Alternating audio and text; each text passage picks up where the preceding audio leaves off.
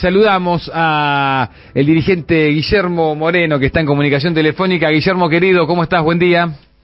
¿Qué tal? ¿Cómo andás? Un placer hablar contigo. ¿eh? Gracias, Guillermo, gracias por, por el tiempo. ¿eh? Acá te saludamos, bueno, te saludo yo, pero también el equipo de la, de la 530. Este, Guillermo, ¿cómo, cómo estás evaluando estas últimas eh, horas, lo que dejó el resultado de, del domingo? Ayer te escuché... Eh, con, con, gran convicción hablar, ¿no? De que está clarísimo lo que hay que hacer ahora para, para, para el balotaje, pero contame un poco cómo lo estás viendo.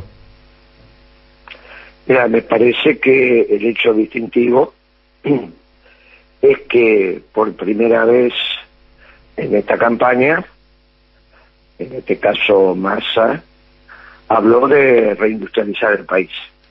Uh -huh. Y cuando vos reindustrializás el país, cambia, no solo cambia naturalmente tu aparato productivo, sino que para hacerlo cambias de raíz lo que es este esquema económico que llevó este gobierno, el anterior, e incluso te diría el que instaló Kicillof cuando devaluó allá en, en enero del 14. Uh -huh.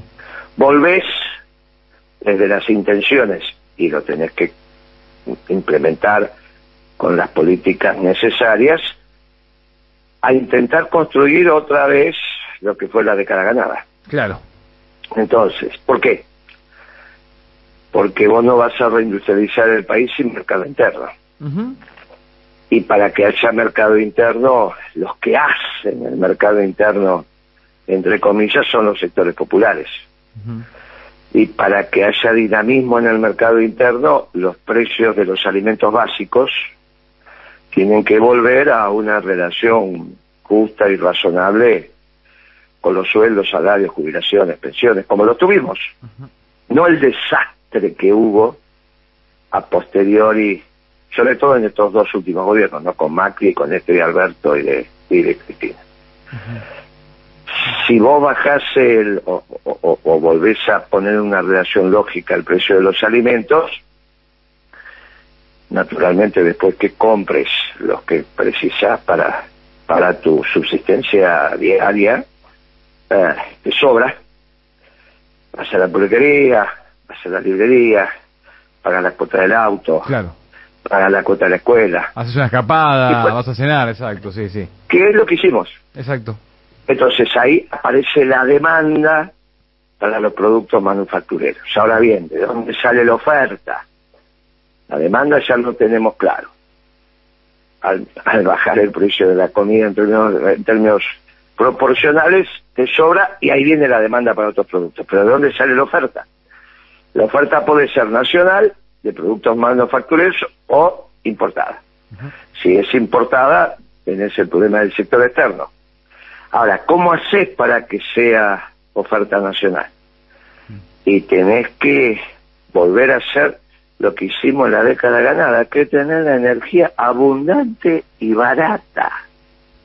Abundante y barata, no lo que hicieron estas bestias en los últimos años. Uh -huh. Abundante y barata. Si no, las empresas no son rentables. No son rentables. Lo que define que una empresa sea rentable hoy en la Argentina es que ponga la matriz energética al servicio de la producción, no al servicio de los petroleros. Claro. Al servicio, como lo hizo Kirchner. Uh -huh. Como lo hizo Kirchner antes de que viniera Galucho, que empezó a aumentar la energía innecesariamente. Uh -huh. Claro, a Galucho le fue muy bien. Por eso le decían el mago. Uh -huh. Era un empleadito en Londres y a los dos años era dueño de una petrolera. Por eso le dicen el mago a ese galucho. Uh -huh. Es como que vos, viste, trabajás de periodista, dos años y después te comprás, qué sé yo, la radio más importante de la Argentina. ¿Cómo hiciste? Porque no hay que comprar un kiosquito después de dos años y se ha entrado un kiosco, ¿eh? Uh -huh.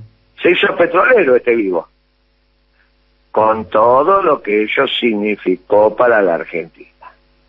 Muy bien, eso lo dijo Massa, no lo dijo durante la campaña, ¿eh? Uh -huh. Lo dijo el domingo a la noche cuando dijo vamos a reindustrializar el país.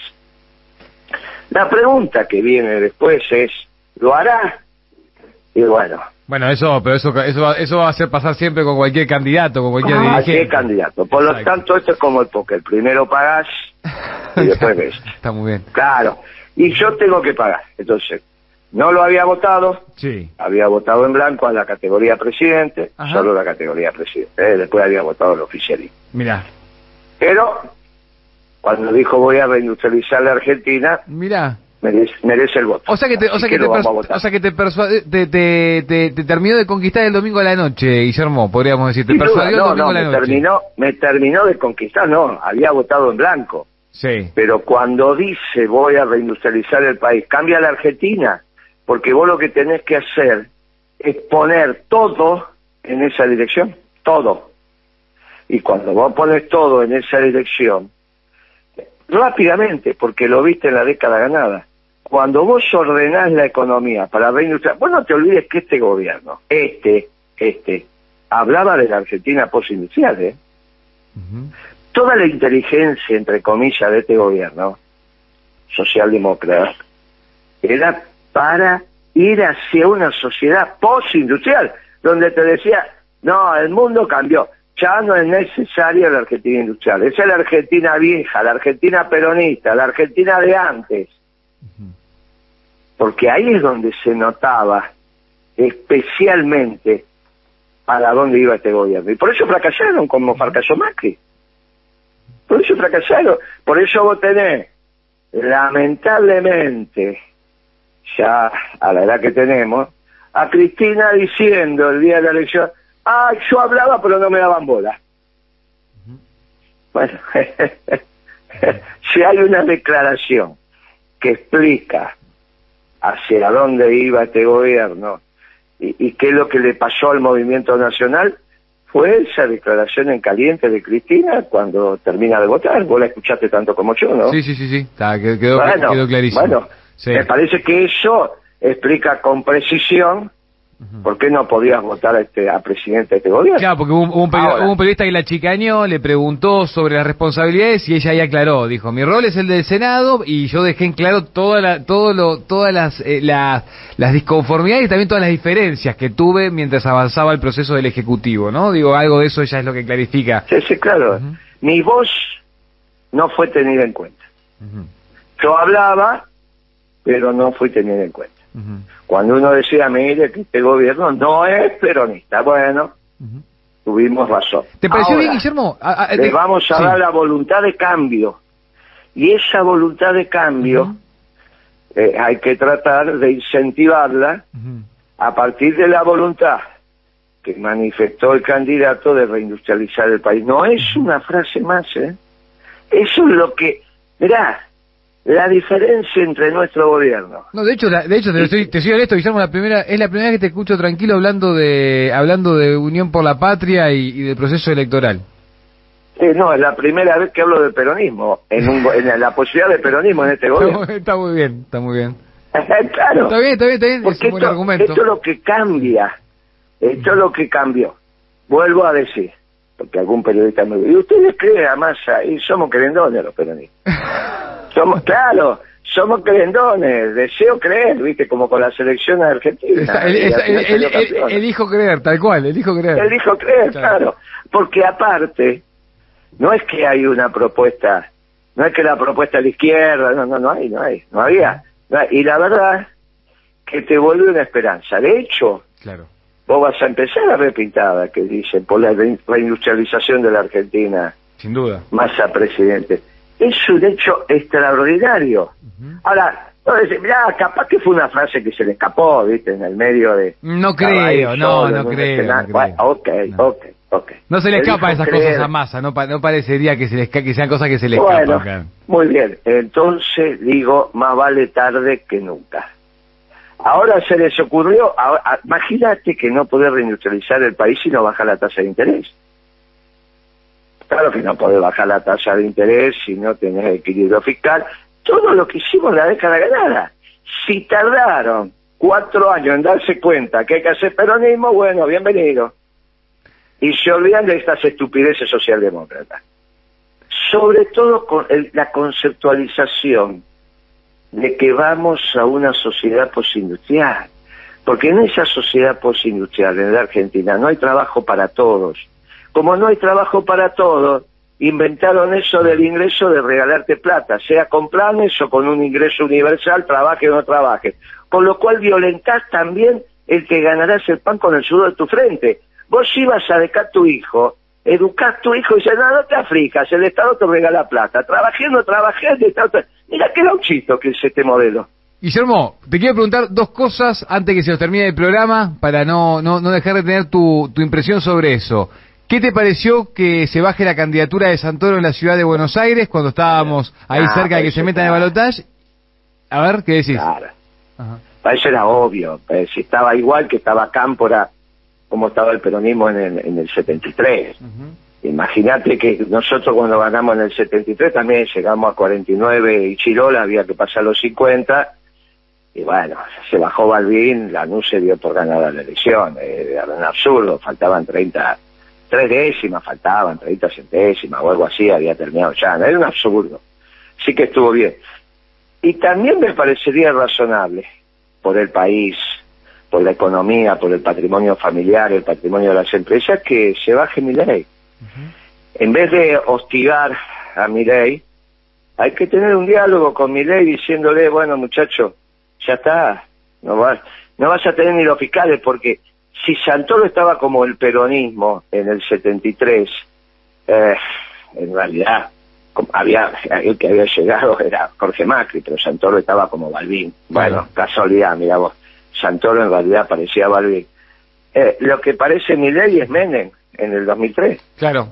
Eh, se tiene que, o sea, para el país es preferible iniciar un diálogo con mi ley y decir, mira, terminemos esta historia tengamos un presidente y demos vuelta a la página de este gobierno desastroso cuanto antes, cuanto antes, porque eh, está muy complicado el mercado, no hay manera de hacer costos, no hay manera de hacer listas de precios, mm, está muy difícil, está muy difícil. Y el desabastecimiento en una en un pueblo urbano como el argentino es muy complicado. Secretario de Comercio no solo es precio, eh, también es cantidad y si no está la cantidad, eso se llama desabastecimiento. Guillermo. Primero el secretario de Comercio se tiene que ocupar de que el mercado esté abastecido. Como segunda situación los precios, porque si no está abastecido los precios son precios de escasez y son imposibles de administrar. Bueno, para eso tenés que tener las cadenas de insumos y bienes finales ordenadas. Sí, aparte vos aparte cómo son las cosas, Guillermo, de que de repente este Milei, que supuestamente es el hombre del mercado y toda la zaraza, cuando gana en agosto, te genera un descalabro tremendo con el dólar, con los precios, con todo, y de repente gana gana masa y eso no no no, no pasó, digo, ¿no? Te subió un poco el dólar, pero se no era, No era el hombre del mercado. Claro. Tampoco tenés por qué repetir a esta hora de la mañana las ignorancias de los muchachos que no entendieron que es mi ley. Mi ley es un anarcocapitalista. Claro. o vos te pensás que Jorge Britos estaba con Jorge Britos, el dueño del Banco Macro, o Escasani, los dueños de Galicia, estaban contentos con mi ley. si la dolarización termina con su banco. La dolarización terminaba con los bancos de, capital nacional. Eh, eh, eh, Jorge Brito estaba más preocupado que vos, se quedaba sin banco. No, ching, cerraba. Aluar, cerraba. No era un hombre del mercado no era cierto que era un hombre. Bueno, de hecho, de hecho, de hecho, la información que tenemos de las últimas horas es que eh, cierto sector del Círculo Rojo ya está tensionando un poquito para, che, mira, hasta acá llegó la, la, aventura esta, paremos un poco, ¿no? Digo, eso está, está pasando. Guillermo, decime en 30 segundos qué tienen que hacer los radicales que se juntan hoy. Lo más probable es que saquen un comunicado dando libertad de, de acción, este, y, y entonces, y a partir de eso también diciendo, ni, mi ley seguro que no, libertad de acción. ¿Qué, crees que tienen que hacer? Eh, yo creo que van, que tienen que ir por ese camino. Creo que la oferta de que los radicales se ocupen de los órganos de control, que fue la vieja propuesta de Dualde, después que reemplazó a De la Rúa y lo hizo, me parece que es latinada.